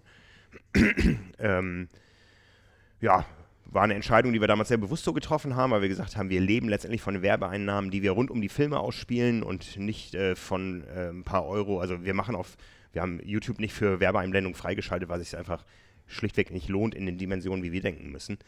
Ähm, da halten wir dann lieber die Filme werbefrei für unsere Audience. Es sei denn, es ist mal irgendwo geschützte Musik drin, wo dann YouTube selber Werbung ein, blendet, um eben den äh, Urheber dieser Musik zu ähm, entlohnen, was äh, ein sehr faires Modell ist. Aber ansonsten ist YouTube für uns äh, sicher noch ähm, im Entwicklungsstadium. Aber wir haben da viele gute Ideen, da, da wird eine Menge passieren in nächster Zeit. Ähm, es ist aber nicht, nicht unser Kerngeschäft. Das ist manchmal so das Problem, dass von außen äh, wir manchmal reduziert werden auf ein Medium. Ja, für manche sind wir der Podcast, für andere sind wir nur Print, äh, für Dritte sind wir nur die Website und für manche sind wir nur YouTube. Nein, ähm, wir funktionieren als Gesamtangebot. Äh, ja, und so möchten wir auch gesehen werden. Ja, ich glaube, das ist eben das auch mit überall irgendwie präsent sein, dass halt manche hören dann halt gerne einen Podcast, sind da auf der Suche nach was Neuem und stoßen dann auf den Triathlon äh, oder auf äh, Streamag eben oder Triathlon Podcast und anders ist es halt auch dann YouTube oder halt auf der Webseite, dass man gerade irgendwelche News googelt. Ähm, dass es da eben enorm wichtig ist, dann halt überall präsent zu sein und ich denke mal, umso tiefer man dann quasi auch in die Materie einsteigt von eurem Content, dann äh, ja, macht es ja crossmedial, muss man ja quasi, dass man es da auch irgendwie bewirbt, dass ihr dann halt im äh, Podcast auch sagt, von wegen hier, wir haben übrigens auch eine Zeitschrift und eine Webseite, so nach dem Motto, ähm, dass das eben dann halt auch enorm wichtig ist. Andererseits eben, ihr müsst die Leute erstmal auf äh, euren äh, auf euren Content bringen, egal auf welche Plattform. Ähm, ich glaube, als Zeitschrift hat man da schon irgendwie den Vorteil, dass quasi man kann halt extrem viel Aktuelles rausbringen mit Rennergebnissen und so weiter, wonach die Leute dann auch wirklich aktiv suchen äh, dass da viel drüber geht. Andererseits ist es aber natürlich auch, dass ihr äh, euren Content nach außen präsentieren müsst. Ähm, welche Strategien gibt es da, so dass quasi der Content dann auch äh, von noch mehr Leuten gesehen wird? Ja, das ist äh, ein großes Thema, crossmediale Vernetzung. Ähm, das äh, hört sich manchmal so einfach an, ja, man, man druckt einen Link in die Zeitschrift und die Leute geben das ein. Das funktioniert so nicht, ja. Also da geht es eher dann darum, dass man äh, Themenwelten schafft, die sich auf allen Kanälen abspielen. Und die nächste Ausbaustufe ist da sicher, dass es mehr Content für Abonnenten, die wir ja schon seit ein paar Jahren MyTriathlon-Member nennen und nicht Abonnenten, weil Abonnenten sich so ein bisschen äh, verstaubt und nur auf Zeitschrift bezogen anhört. Da waren wir schon äh, ganz gut Vorreiter mit, dass wir da auch schon früh äh, ne, einen Login-Bereich hatten auf der alten Website. Äh, das haben wir auf die neue dann nicht übernommen. Erstmal, weil andere Dinge eine größere Rolle spielten. Das kommt aber sehr bald wieder, dass wir eben den Leuten, die sich zu uns äh, bekennen über ein ganzes Jahr, eben auch auf allen Kanälen mehr anbieten können und wollen, als ähm, wir es bisher getan haben. Ja. Ähm, und das glaube ich immer noch zum, zum sehr, sehr fairen Preis, wenn ich daran denke, dass äh, viele Digitalplattformen äh, die Triathleten auch nutzen, wie Trainingsplattformen oder Strava oder was weiß ich. Da, da ist ja äh, und dann noch äh, sowas wie äh, Netflix, was viele Leute nur buchen, um eben beim Rollentraining unterhalten zu sein. Was sie dafür ausgeben, da, da, sind unsere Monatsbeiträge ja immer noch sehr gering. Das wird sicher auch über die Dauer mehr werden, weil wir auch mehr anbieten wollen da. Also wir wollen schon eine große Triathlon-Erlebniswelt auf allen Kanälen anbieten. Äh, weil wir einfach auch sehen, dass unsere, unsere Kernaudience eben auch multimedial unterwegs ist, ja. Die gucken mal YouTube, dann hören sie mal einen Podcast, also ich wundere mich immer, wie viele Leute ähm, einen Podcast auf YouTube hören. Äh, bin ich jetzt bisher noch nicht selber auf die Idee gekommen, das äh, woanders zu tun. Ähm, aber es gibt es eben auch, dass, dass äh, da gar kein Podcast-Kanal abonniert ist, sondern unser YouTube-Kanal und die Leute darüber dann eben unsere neuen Episoden hören. Ähm, also diese, diese multimediale Vernetzung, die wird ähm, immer wichtiger, die ist immer wieder neu zu diskutieren. Auch da haben wir viele Dinge beobachtet und abgewartet und gesehen, wie sie woanders nicht funktioniert haben. Wenn man allein an diese Login- und, und Paywall-Modelle denkt, was da alles gekommen und gegangen ist und funktioniert hat oder nicht funktioniert hat, ähm, da weiß man inzwischen, dass es ein einfaches Modell braucht. Da wird es auch sicher Modelle geben bei uns. Äh, man kann auch unsere Inhalte digital konsumieren. Alle Printinhalte kann man im Browser lesen, in der App lesen und so weiter. Das nutzen auch viele. Ähm, wir wollen aber auch dass wir mit der Zielgruppe in Kontakt treten können. Ja, also wir haben zum Beispiel äh, vor kurzem abgeschaltet, dass man unsere Zeitschriften-Abos bei Apple buchen kann, in, in der App, äh, in der iOS-App oder, oder bei Google, weil wir die Kunden dann nicht kennen, ja, und die haben dann äh, Ansprüche an uns, die, die haben bisher viel weniger gezahlt als ein Printabonnent, glauben aber, dass sie die gleiche Leistung bekommen können. Das funktioniert einfach so nicht, ja, ähm, kann nicht funktionieren, kann sich nicht rechnen, also von daher wird der kleinste gemeinsame Nenner immer ein, ein Commitment zu uns sein, ja, sprich ein Abo-Abschluss über unsere Seite. Unsere Digital-Abos kann man auch ganz nebenbei äh, oder gleich an der Stelle abschließen, wie man die Print-Abos abschließen kann. Dann wissen wir, wer der Kunde ist, dann haben wir Möglichkeiten, mit dem Kunden zu interagieren und äh, dem eben entsprechende Sachen anzubieten. Und das funktioniert eben nicht über ähm, so Großplattformen oder was wir von Anfang an ausgeschlossen haben, sind so Dinge wie Zeitschriften Flatrates, wo man dann mit tausend anderen Zeitschriften im Regal steht, äh, wo der User 10 Euro im Monat zahlt ähm, und dann eben auch uns lesen kann. Das, äh, ich glaube schon, dass jemand, der sich so intensiv für die Inhalte interessiert, die wir mit einer so großen Intensität vorbereiten, dass der sich auch direkt zu uns committet. Also wir wollen nicht irgendwo mitfahren, mit, mitschwimmen äh, und dann ein paar Cent abbekommen. Da glaube ich, sind wir wert mehr wert als das. Und ähm, da glaube ich auch, dass der, der User das erkennt, dass da eben eine höhere Wertigkeit da ist. Ja? Und wer einfach glaubt, uns für einen kleinen Anteil von diesen 10 Euro im Monat konsumieren zu können, der sägt an dem Ast. Ähm, das kann nur dazu führen, dass äh, das Content immer billiger produziert werden muss und das ist nicht das, wie wir produzieren. Ja, das finde ich auch einen äh, sehr schönen Wert und äh, kann ich auch als Leser nur bestätigen, dass man eben merkt, dass da Leidenschaft und Freude und halt eben auch einfach der Aufwand dahinter ist. Also äh, von dann Artikeln, ähm, zum Beispiel, äh, jetzt stehe ich gerade voll auf dem Stauch, ähm, das Triathlon-Team, was nicht funktioniert hat, das war ja wirklich eine extrem, oh ja. extrem tiefe Recherche. Also Spoosty. Ja, genau, Spoosty. Mhm. Äh, jetzt stimmt, ich war auf SPO, aber kam irgendwie auf Sports und das wusste ich, dass es nicht stimmt. ähm, nee. Genau. Ja, bei Spoosty eben, wo dann halt wirklich, also das war ja eine Recherche über Monate hinweg und die braucht so ein Thema ja, ja, einfach. Ja, ähm, und ja, natürlich kann man schnell schreiben hier, das äh, hat nicht funktioniert äh, aus den und den Gründen, aber wenn man halt einfach möchte, dass jeder sich die eigene Meinung bilden kann, dann ist es halt enorm wichtig, da Content äh, so zu bilden, dass eben auch alle Infos da sind, die man braucht, um diese eigene Meinung zu bilden. Ja, das sind so Dinge, die sind wichtig auch in der Nachhaltigkeit für uns. Also du hast dich jetzt daran erinnert, das ist natürlich nicht ein Artikel, der so viel gelesen wird wie ähm, ein äh, brandaktuelles Ergebnis vom Ironman Hawaii oder Frankfurt oder sowas irgendwie. Ne? Das ist was, wo man Zeit braucht, wo man sich darauf einlassen muss, was sich nicht äh, direkt rechnet, das jetzt äh, von uns aus anzubieten, weil da eben doch viele Arbeitsstunden drin stecken. Aber es zeichnet uns eben aus, dass wir eben auch sowas machen können. Ja, ähm, das war so ein Thema oder so dieses Thema ähm, Diversität im Triathlon. Ja, ähm, das hatten wir vor zwei Ausgaben äh, mit dem farbigen Bundesliga-Starter auf dem Cover.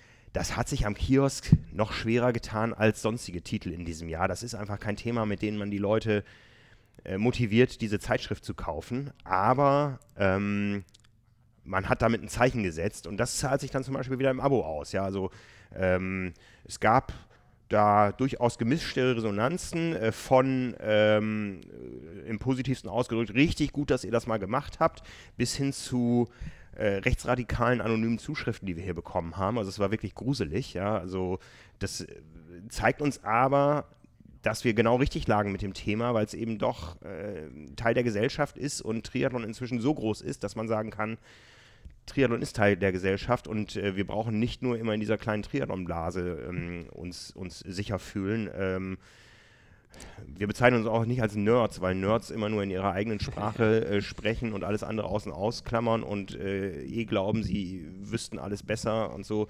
Nee, ähm, also wir sind schon Experten, aber bezeichnen uns selber nicht als Nerds. Ähm, und können uns nur darüber auch den, den Blick nach außen bewahren und eben die Scheuklappen ablegen und auch mal solche Themen aufgreifen, die einfach langfristig wichtig sind ähm, für die Gesellschaft, aber eben auch für uns. Bevor ich jetzt zu unserem letzten Thema mit Werbepartner noch komme, äh, möchte ich noch kurz über den Aufbau äh, vom Podcast sprechen. Ähm, du hast schon gesagt, ihr habt deine Fortbildung besucht, bis ihr dann gestartet habt, hat es noch ein halbes Jahr länger gedauert.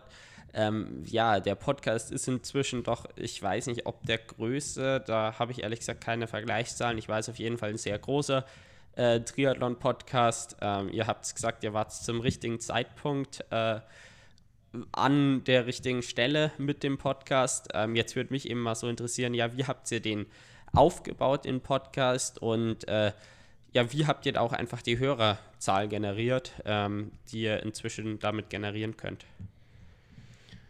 Also die, die Entstehungsgeschichte, das muss ich mal gerade überlegen. Entschuldigung.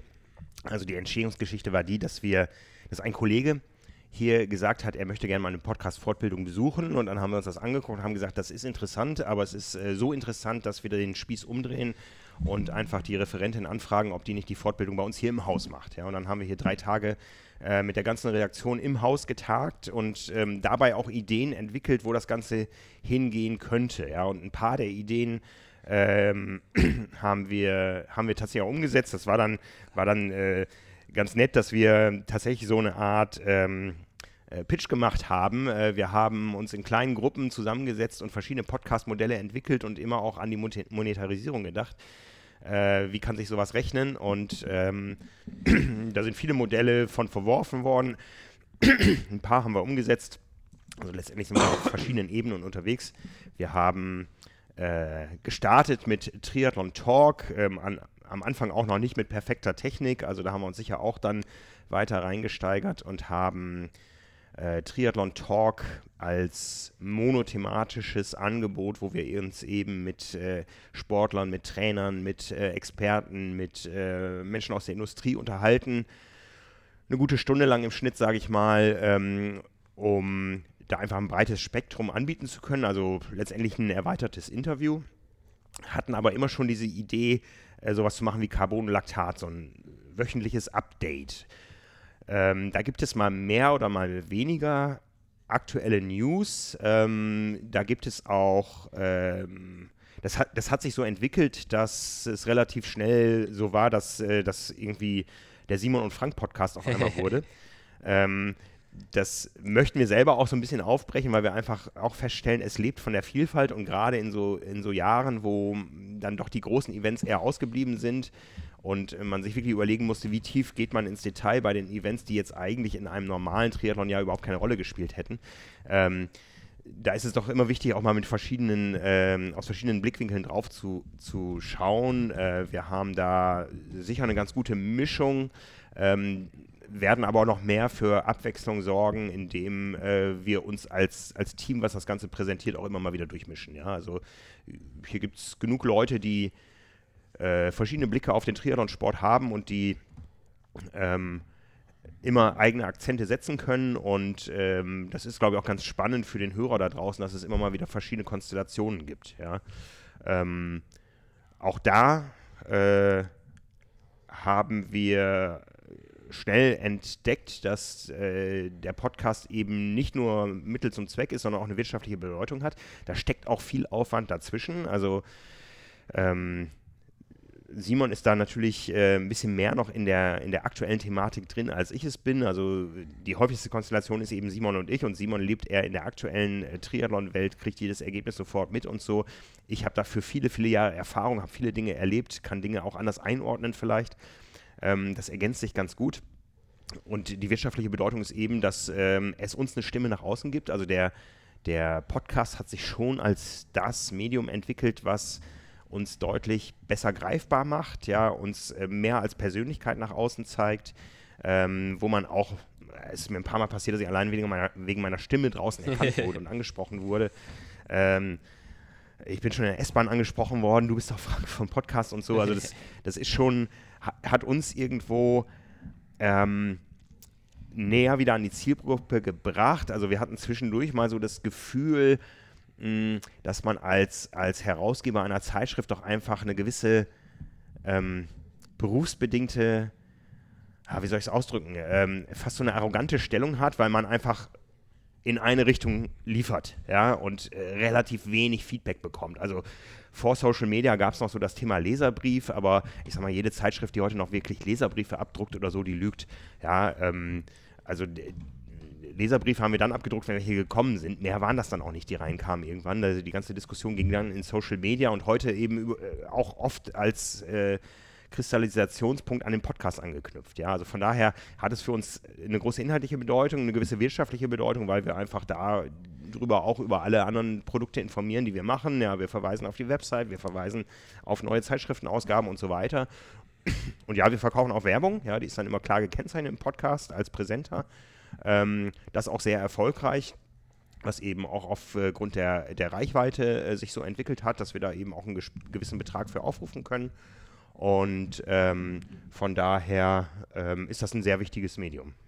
Ja, das denke ich auf jeden Fall auch. Also äh, ich kriege auch so in meiner Triathlon-Gemeinde äh, oder Gemeinschaft mit, äh, kommt sehr gut an. Also da scheint ja viel richtig zu machen.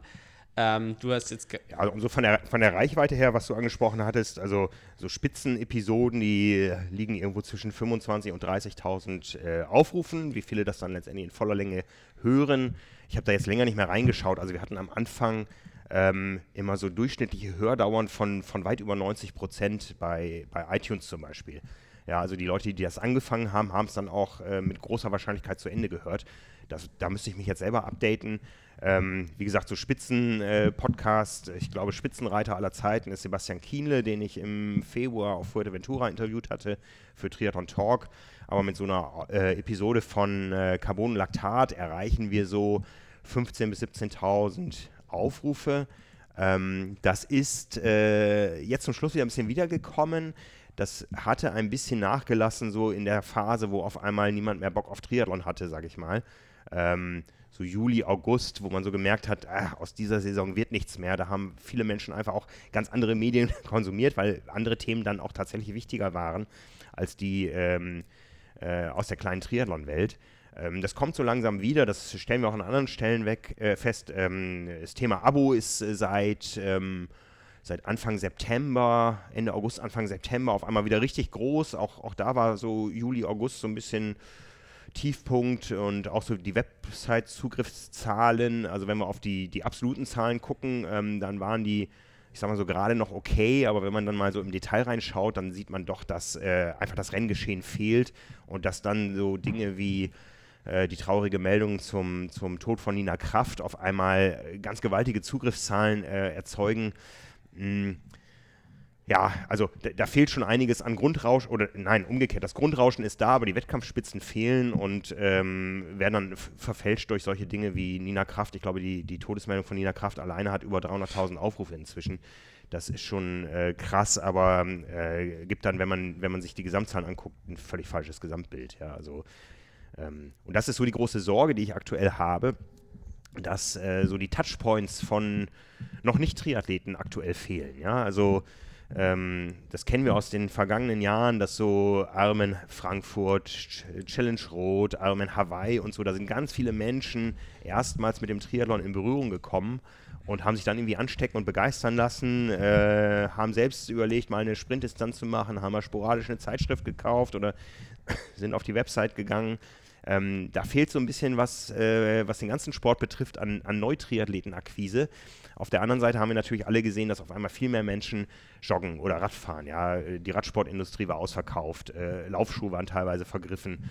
Ähm, das ist so meine Hoffnung, dass ähm, dieses Jahr ganz viele Menschen überhaupt mit Ausdauersport neu in Kontakt kommen oder gekommen sind und vielleicht irgendwann zum Triathleten werden. Und von daher mache ich mir da momentan wenig Sorgen, äh, wenn das eine das andere aufwiegt. Ich glaube, dieser Dip beim Podcast ähm, war auch bei euch mit drin, ähm, vermutlich durch quasi, viele hören halt Podcasts beim Training, so wie ich das immer mitkriege, oder ist bei mir auch so. Und wenn ich halt merke, irgendwie, ich trainiere in der Woche halt nicht viel wegen Krankheit oder wegen was auch immer, äh, oder ich habe einfach mehr Schwimmeinheiten oder irgendwie Einheiten, wo ich halt keine Musik höre äh, dass dann halt ich gefühlt ein Drittel von den Podcasts, die ich sonst höre, äh, konsumiere und dass halt da quasi, wenn insgesamt die Trainingsmotivation unten ist, äh, dass dann halt auch die Podcast-Hörerzahlen unten sind. Ja, wir haben, wir haben zwei klassische Hörszenarien äh, ermittelt ähm, und äh, auf die trifft beide die Corona-Krise zu. Das eine ist das, was du schon sagtest, äh, das Thema Training. Das, das ist das Wunderbare an einem Triathlon-Podcast, äh, dass, äh, dass äh, die, ähm, die Hörer oder die, die Zielgruppe die Hörzeit ja selber mitbringt. Ja? Also das hören wir ganz oft, dass die Leute inzwischen auf den Dienstagabend ihren langen Lauf gelegt haben, weil sie wissen, da kommt Carbonlaktat. Ja, ähm, ähm, das, das, das ist schon sehr eindrucksvoll gewesen, dass die Leute teilweise ihren Trainingsplan auf uns abgestimmt haben. Ähm, und das ist sicher ein bisschen äh, weniger geworden, da die, die Regelmäßigkeit. Und das andere ist eben äh, das Thema Pendeln. Also ähm, wer, wer, liest heute in der S-Bahn noch ein Buch? Also hier in Hamburg sehe ich niemanden mehr. Entweder guckt man aufs Smartphone oder man hat Ohrhörer drin. Und äh, das wissen wir auch, dass so die ähm, die Pendelzahlen doch deutlich äh, zurückgegangen waren zwischendurch und äh, so sind eben unsere beiden klassischen Hörszenarien auch von Corona betroffen gewesen. Äh, wie gesagt, das kommt jetzt so langsam wieder. Ähm, wir merken, gestern war zum Beispiel irgendwo seit, seit Wochen der höchste Tag, was Abo-Neuabschlüsse betrifft. Ähm, da ist auf einmal wieder neue Motivation drin, in der Hoffnung auf ein besseres 2021. Und darum kommt eben auch unser, unser Trainingsspecial jetzt gerade recht. Genau, jetzt gehen wir ins letzte Thema über. Jetzt haben wir den Podcast irgendwie doch nochmal weitreichender gemacht, aber es ist einfach spannend. Ähm, ihr habt es wirklich über die Jahre genau definiert, äh, welche Zahlen, Zielgruppe und so weiter ihr habt. Ich habe mir da mal eure Mediendaten runtergeladen, die sind auch für jeden äh, frei zugänglich. Und äh, ja, das finde ich wirklich spannend. Das ist halt einerseits enorm wichtig für die Werbepartner äh, und andererseits halt auch einfach mal so gut jetzt für mich spannend zum Lesen, eben wer ist denn eigentlich mal so eure Zielgruppe? Ihr ja, habt das, denke ich mal, jetzt schon ein paar Jahre, aber wie und wann habt ihr denn mal so eure Zielgruppe äh, definiert und äh, ja, diese Zahlen entwickelt. Ja, das haben wir über Jahre immer, immer wieder gemacht, auch mit verschiedenen Quellen. Wir haben eigentlich früher alle zwei Jahre eine Leserumfrage gemacht. Äh, die hatte sich im letzten Jahr irgendwie verschoben, als sie mal wieder fällig gewesen wäre. Und in diesem Jahr ähm, gab es irgendwie andere Themen, wo wir da nicht äh, groß äh, auf verlässliche Zahlen hoffen konnten, die man auch im nächsten Jahr wieder verwenden kann. Ja, also äh, wir stellen in Deutschland ähm, nach wie vor fest, dass Triathlon doch leider immer noch ein sehr männlich dominierter Sport ist. Das sehen wir über alle Kanäle, über alle, alle Zahlen. Ähm, das ist ein bisschen besser geworden, als es schon mal war zwischendurch, aber es ist nach wie vor nicht so, dass wir hier ständen wie in den USA. In den USA hast du bei jedem großen Marathon oder Halbmarathon inzwischen leicht mehr Frauen als Männer am Start. Das ist in Deutschland nach wie vor noch nicht so und im Triathlon schon gar nicht. Also ähm, ähm, das ist äh, interessant für ähm, für Werbepartner, ja, wer, wer, wer sind die Konsumenten? Für uns ist es ehrlich gesagt gar nicht mal so hochinteressant, weil wir schon seit Jahren ähm, eher der Meinung sind, wir müssen nicht krampfhaft diesen Genderunterschied im Triathlon leben. Ja, für uns sind Triathleten sind Triathleten. Es gibt spezifische Unterschiede. Es gibt auch jetzt in dem, in dem Trainingsspecial ein großes Thema, wo an welchen Stellen sollten Frauen im Training sich etwas anders aufstellen. Aber grundsätzlich ähm, muss man das Thema nicht überstrapazieren. Äh, Triathleten, ähm, egal wie sie sich äh, vom Geschlecht her, auch in gewissen, gewisser Weise von der Altersstruktur her, von der Religion, äh, von der Hautfarbe her und so weiter ähm, als Personen unterscheiden, aber sie haben doch sehr, sehr viele Gemeinsamkeiten und wir haben immer Wert auf diese Gemeinsamkeiten gelegt und ähm, von daher in den Mediadaten steht drin 87% männlich, 13% weiblich. Das äh, trifft sicher in höher ambitionierten Bereichen wie auf Langdistanzen oder so in der Größenordnung noch ähnlich zu.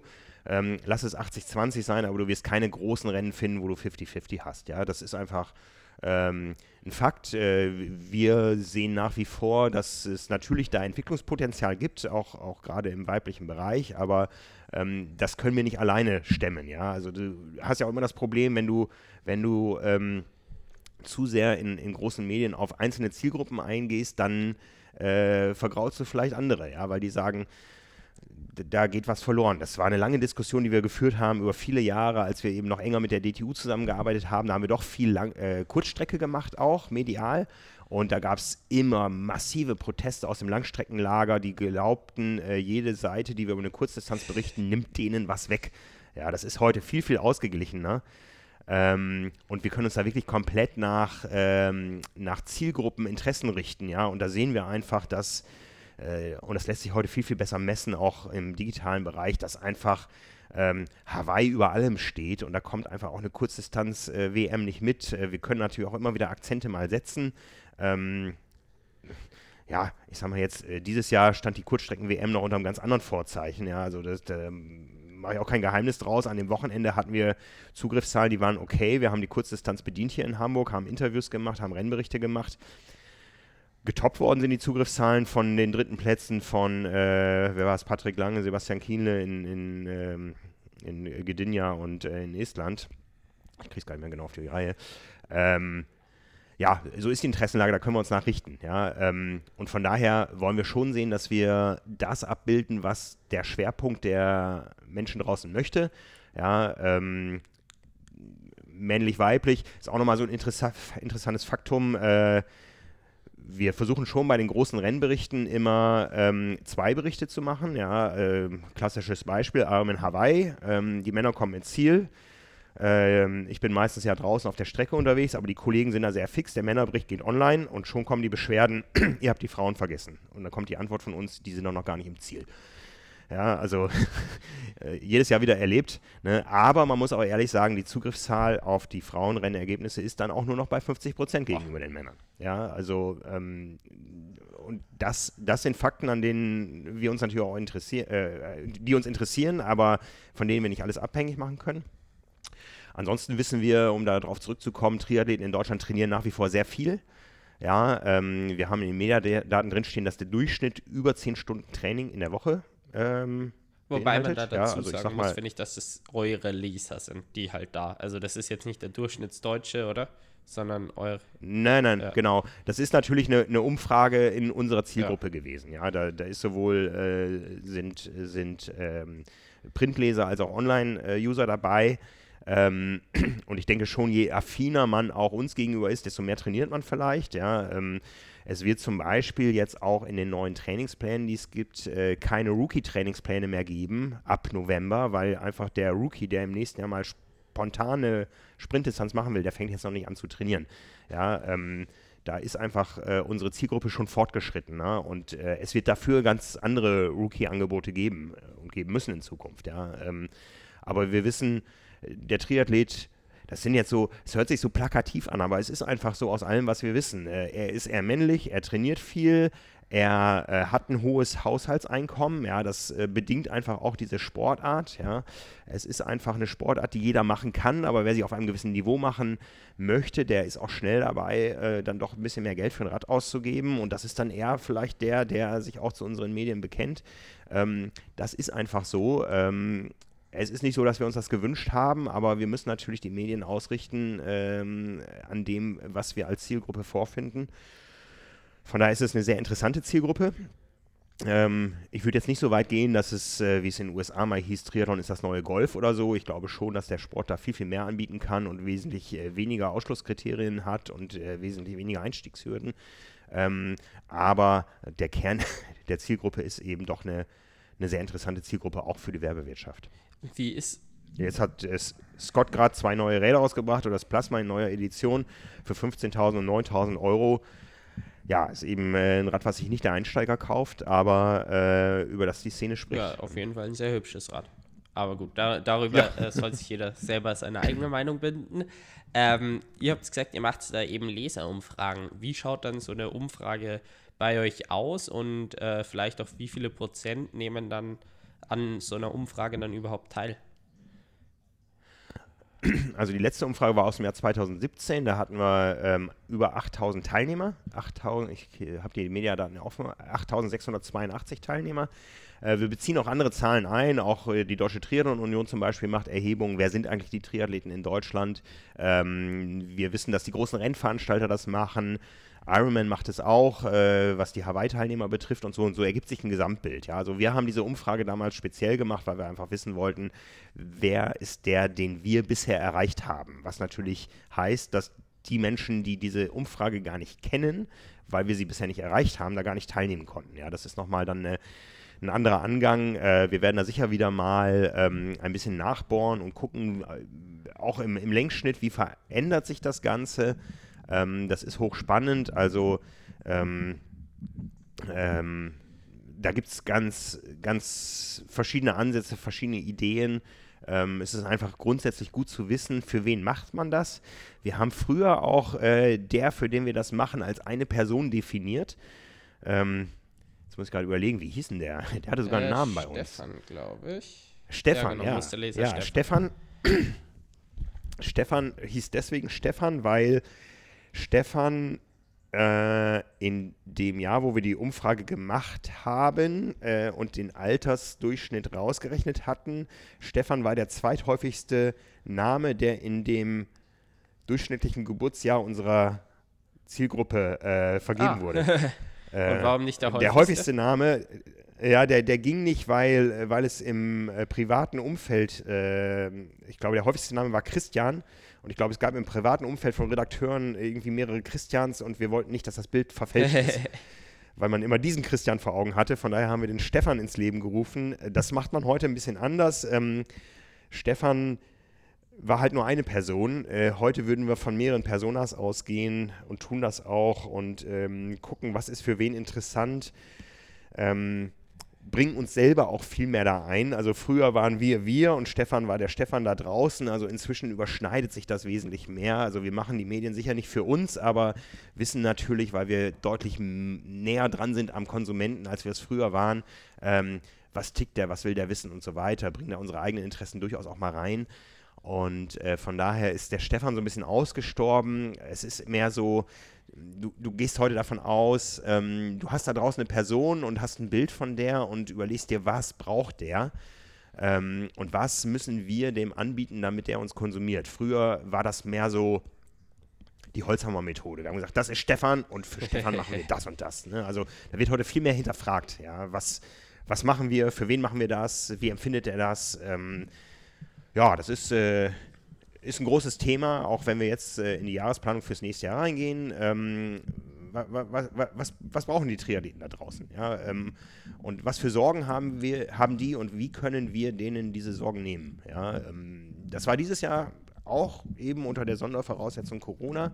Sehr interessant, diese Fragestellung, dieser Ansatz, ja. Ähm, und da sind wir sehr gut mitgefahren und das müssen wir natürlich jetzt enger getaktet hinterfragen, als das früher der Fall war, wo man das dann eben alle zwei Jahre mal so irgendwo grob eingenordet hat. Aber ähm, da muss man jetzt einfach an aktuellen Entwicklungen dranbleiben. Ähm, das trifft heute mehr, denn zu, mehr, mehr, mehr, mehr zu als, als je zuvor. Ihr habt ja dann auch in den äh, Werbe, äh, in den Mediendaten äh, weiter unten halt wirklich genau präsentiert, äh, wie teuer kost, äh, sind so und so viele Quadratmillimeter äh, und so weiter. Also ihr habt es wirklich ganz genau definiert mit Preisen und so kann sich jeder anschauen. Wäre jetzt einfach zu viel, das zu besprechen. Ähm, aber dahinter muss ja irgendwie eine Errechnung stehen. Äh, ihr habt die und die Reichweite. Ähm, damals war es jetzt Auflage 2 2019 mit äh, 9035 Abo-Exemplaren mit insgesamt 27.000 Druck. Und äh, so haben sich dann halt die Zahlen ergeben, die quasi dann auch die, äh, die Werbepartner äh, zahlen. Aber wie errechnet sich denn äh, dann so etwas?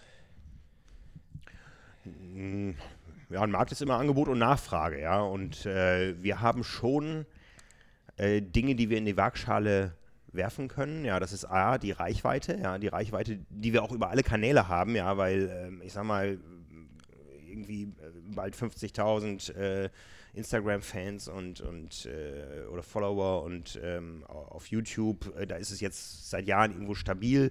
Ähm, das kommt ja auch alles nicht von ungefähr, ja. Also das ist A, eine ne Reichweite, die wir wirklich erzielen, B, aber auch eine Glaubwürdigkeit, die wir haben, ja, und ich glaube, da ist es dann eben dann doch wieder der große Unterschied, dass wir hier mit, äh, mit Journalistenprofis arbeiten und eben auch mal solche Sachen machen können, wie, wie was du erwähnt hast, da mit dem äh, Sponsoring-Paket, mit, mit dem Profiteam, was nicht funktioniert hat, ähm, wo wir einfach ähm, ein Gesamtangebot liefern können, was einen Wert hat. Ja? Und dieser Wert, der wird klassischerweise in Preis pro Seite ausgedrückt, wobei das natürlich irgendwo auch ein schwimmendes Modell ist. Ja, also ähm, da gibt es natürlich dann auch Deals, äh, die über das ganze Jahr laufen. Was uns immer sehr wichtig ist, ist, dass wir da eine klare Trennung haben. Ja, dass wir eben ähm, Werbung als Werbung kennzeichnen ähm, und Redaktion Redaktion ist. Ja, ähm, darum ging das eben damals auch nicht, dass ich weiter Chefredakteur und Herausgeber blieb. Das, das funktioniert nicht. Ja, also ähm, und da ist die Redaktion auch, auch sehr autark, auch wenn ich mich in anderen Bereichen wieder mehr redaktionell einmische als früher. Ja, also äh, allein durch den Podcast oder, oder Geschichten, die ich erzähle über meinen Versuch nach Südafrika zu reisen oder was, was ich im Frühjahr da gemacht habe. ähm, aber es ist ganz klar bei uns getrennt äh, und ersichtlich, was ist bezahlt und was ist nicht bezahlt. Ähm, da ist der Markt so ein bisschen versaut auch. Also da, da gibt es ähm, durchaus, und das meine ich jetzt nicht im Triathlon-Bereich, sondern äh, ähm, insgesamt so im Bereich, wo Agenturen mit Influencern und so weiter agieren äh, und dann im Vergleich mit uns, da gibt es durchaus das ein oder andere unmoralische Angebot. Also da, da, werden Schweinereien von uns erwartet, die wir einfach nicht machen, ja, weil es einfach nicht geht. Ja, das, das, das tut man nicht. Und wir sind bei zwei Sachen über die Jahre sehr hart geblieben. Das ist einerseits die Durchsetzung unseres Preises. Also wir wissen, dass da in anderen Branchen ähm, ganz anders gehandhabt wird und auch in anderen Ländern. Also ähm, es ist kein Wunder, dass international so wenig Triathlon-Medien übergeblieben sind, weil einfach die Preise kaputt gemacht wurden. Ja, da, da wurde nach unten verhandelt bis zum geht nicht mehr. Und wir kriegen oft die Rückmeldung von internationalen Werbepartnern, dass wir viel zu teuer sind. Ähm, da stehen wir aber zu, ja. Und wenn der Deal dann nicht zustande kommt, dann finden wir, finden wir das Werbemotiv vielleicht irgendwo anders, aber ähm, wir sind uns da treu geblieben und äh, sägen da nicht an dem Ast, auf dem wir immer noch ein bisschen sitzen, auch wenn, wenn der Endverbrauchermarkt immer wichtiger wird.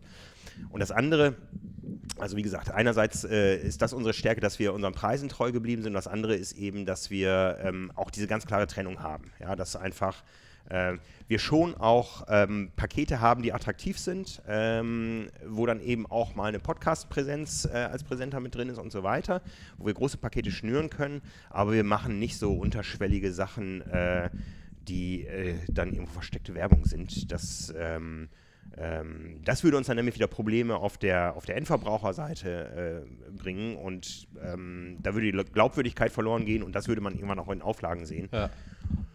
Ja, und wenn wir unsere Auflagen sehen, dann haben wir, haben wir den Job nicht so schlecht ja, gemacht. Ja, genau. auch eben über diese klare Trennung. Sowas wie bezahlte Produkt, Produkttests und so weiter, das ist dann halt ist, genau. Oh, wie oft wir das, wie oft wir, also das ist wirklich ein Thema, wie oft wir das schon gehört haben. Wir möchten gerne einen Test kaufen bei euch, wo wir gesagt haben, nein, ein Test äh, ist nicht käuflich. Ja? Also wir gucken uns das Produkt an und ich sag mal, äh, das, das allerehrlichste Produkt, was wir haben, ist ähm, der Lesertest, ja, wo wir zehn Leser ähm, mit einem Produkt in Verbindung bringen. Ähm, die Leser bewerben sich bei uns und wir machen schon eine gewisse Vorauswahl, weil wir wissen wollen, ist der Leser, der sich bewirbt, überhaupt in der Lage, das beurteilen zu können. Ja, also man braucht jetzt nicht ähm, einen einen Triathlon-Rookie mit einem, der, der, noch gar nicht gelaufen ist, bisher mit einem Carbon-Schuh versorgen, ja. den er dann bewerten soll, sondern er soll durchaus ähm, von seiner sportlichen Historie her in der Lage sein, dieses Produkt bewerten zu können. Und da sagen wir den Herstellern auch ganz klar, ähm, daran wird auch nichts geschraubt. Ja? Wenn, ähm, wenn der, der Leser, und das sind zehn Leser, wenn die im im Einzelfall oder im Mehrheitsfall oder durch, durch einen Durchschnittswert mit dem Produkt nicht, in, äh, nicht zufrieden sind, dann drucken wir das aber auch. Ja. Es ist noch nie vorgekommen, dass wir gesagt haben, jetzt waren die Bewertungen so schlecht, hm, lieber Hersteller, soll mal lieber auf die Veröffentlichung verzichten. Nein, ähm, das ist von vornherein klar. Das ist ähm, komplett authentisch und auch das, was wir da im redaktionellen Bereich testen. Also da wird uns hin und wieder mal, mal vorgeworfen, ihr testet immer zu gut. Ja, das liegt aber daran, dass wir natürlich auch die gängigen Produkte testen, die gut am Markt funktionieren. Also wir, wir haben auch schon äh, Produkte gehabt, die einfach nicht funktioniert haben, dann stand es auch drin, aber ich sag mal, ähm, ich habe es irgendwo, letzte, vorletzte Ausgabe, da waren wirklich äh, echt negative Feedbacks im, im, im Fahrbericht drin, den wir haben. Das kommt dann aber auch so rein, ja. Und äh, manche Produkte, die sind einfach gut und dann dürfen wir das auch schreiben. ja, so. Ne? Ja, jetzt äh, der letzte Punkt. Der Podcast ist ja jetzt doch schon äh, relativ lang, aber es gibt einfach so viel spannenden Input. Da äh, ja, mag ich nicht aufhören. Sorry, ich rede gerne viel. genau, äh, nämlich nochmal das Thema Werbung kennzeichnen, weil das tatsächlich bei mir auch ein Thema ist da bin ich mir nicht so wirklich im Klaren, wie ich das mache. Ich meine, ich habe meine Sponsoren und natürlich dafür bekomme ich Geld. Da äh, so finanziert man sich als Profi. Gut, bei mir ist es jetzt noch nicht die reine Finanzierung, aber das ist ja irgendwohin das Ziel. Ähm, ich sehe nicht bei größeren äh, bei Leuten wie, keine Ahnung, Sebi Kienle, Patrick Lange oder so, dass sie jetzt einen Instagram-Post nochmal äh, quasi nur, weil jetzt die den Anzug anhaben, als äh, Werbung rein kennzeichnen, ähm, sondern von wegen, das ist ja ein Sponsor, das ist eigentlich klar, okay, das ist halt irgendwie Werbung. Ähm, wie siehst du das? Äh, wie sollte man vielleicht auch als Profi, dass man da halt einfach safe ist, dass man das legitim macht? Ähm, so eine Werbung am besten oder eben eine Partnerschaft mit Sponsoren am besten kennzeichnen reicht da auf der Webseite von wegen, dass die Sponsoren erwähnt sind und halt so ein Post macht es dann ja wahrscheinlich auch meistens klar. Na gut, wenn man, wenn man auf seiner eigenen Website sich bewegt, da ist es natürlich am aller einfachsten, sich, äh, wenn man da seine Sponsoren äh, auflistet und wenn ein neuer Deal zu, zustande kommt, äh, darüber auch zu, zu berichten oder so. Ähm, das ist für jeden offensichtlich. Ja, schwierig ist es eher, glaube ich, ähm, so ich, ich, glaube gar nicht, dass es für Sportler so schwer ist, ja, weil ähm, die fahren ein tolles Rad und damit gewinnen sie ein großes Rennen. Und es ist für jeden außen klar, dass er dieses Rad nicht gekauft hat. Ja. Ich glaube, es ist eher so schwierig, so im, im Bereich, ähm, ähm, ja, sicher im Bereich Nachwuchs, da wird es sicher schwieriger. Ähm, im, im, da muss man dann sich selber immer hinterfragen, bin ich jetzt mehr Profi oder bin ich mehr Influencer? Äh, da gab es ja auch verschiedene Urteile in den vergangenen Jahren, wie was zu kennzeichnen ist. Ähm, ähm, ja, äh, wie man sich da als Sportler am besten verhält, äh, ist schwierig. Also wir, wir haben schon auch hin und wieder mal die Anfrage von einem Sportler äh, oder den Anspruch, dass gewisse Dinge so oder so abgebildet werden müssen bei uns. Ähm, ja, schwierig. Oder dass, äh, dass, auch, dass auch bei, bei Rennen immer so ein oder bei Bundesligamannschaften war es mal extrem in der Zwischenzeit. Äh, ist jetzt, glaube ich, wieder ein bisschen zurückgefahren, dass einfach die, die Teamnamen nicht mehr in eine Zeile reinpassen. ja, und das kann dann nicht unsere Aufgabe sein, das bei jedem Team durchzuzelebrieren. Ja, also ähm, Zumal, wenn es dann lokale Sponsoren sind, äh, wo es dem Sponsor ähm, Schnurzpiep egal ist, ob das jetzt überregional erscheint oder nicht, weil der ja doch nur im Nachbarort verkaufen möchte. Also da pendeln sich die Dinge, glaube ich, selber immer vernünftig ein. Ja, und ein, Sportler, der dazu plakativ und werblich vorgeht, der hat dann das gleiche Problem, wie wir es hätten, wenn wir es anders machen würden, dass einfach die, die Audience äh, zerbrö zerbröckeln würde und äh, sich das niemand mehr anschaut, weil es einfach zu langweilig wird. Ja. Betrifft, betrifft Firmen äh, genauso, ja. Also wenn ich so manche ähm, Hersteller sehe, wie die auf Instagram unterwegs sind, wenn es immer nur das gleiche langweilige ähm, äh, mit in immer gleichen Testimonials äh, nichtssagende Gewäsch ist, dann blende ich so einen Kanal auch schnell mal aus. Äh, wenn da gutes Storytelling stattfindet, dann ist es doch umso schöner. Dann haben alle was davon. Ne? Also da ähm, lernt man, glaube ich, nie aus. Ähm, am Ende entscheidet man so, wie man so schön sagt, mit den Füßen, ja, äh, was man sich anschaut und was man sich nicht anschaut. Und da äh, kann man einfach immer nur wieder sagen, es ist besser messbar als je zuvor. Und von daher ähm, glaube ich, eher einfacher geworden heutzutage. Ja, dann äh, sage ich vielen, vielen Dank für die ganzen Infos und das sehr spannende Gespräch. Wurde jetzt auch äh, sehr lang, aber wie gesagt, es waren so viele Infos dabei, äh, da ging nicht kürzer. Äh, und du hast also für Carbonlaktat ist es eher kurz. Ich weiß nicht, wie lange ja, deine Podcasts ja, sind. Ja, für äh, Triathlon Talk wäre es eher lang, da sagt sie eben eine Stunde und so ist es eigentlich bei mir auch. Äh, jetzt haben wir ja eine Stunde 20 ungefähr Aufnahme. Also ja.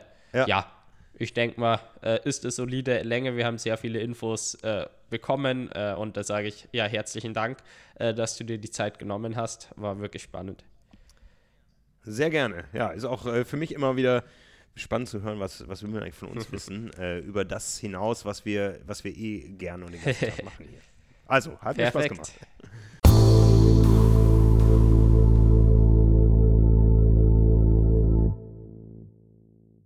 So, jetzt möchte ich nochmal separat von der Aufnahme sagen, herzlichen Dank, Frank, dass du dir die Zeit genommen hast und auch vielen Dank an dich, dass du dir den Podcast bis zum Schluss angehört hast.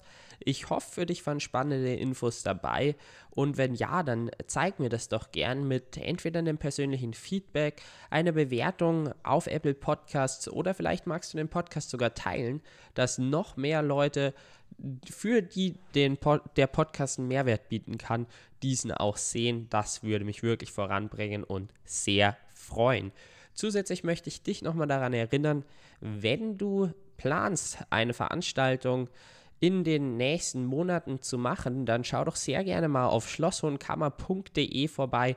Vielleicht können wir ja die optimale Location für dein Fest sein. Ich wünsche dir eine ganz erfolgreiche Woche und auf Wiedersehen.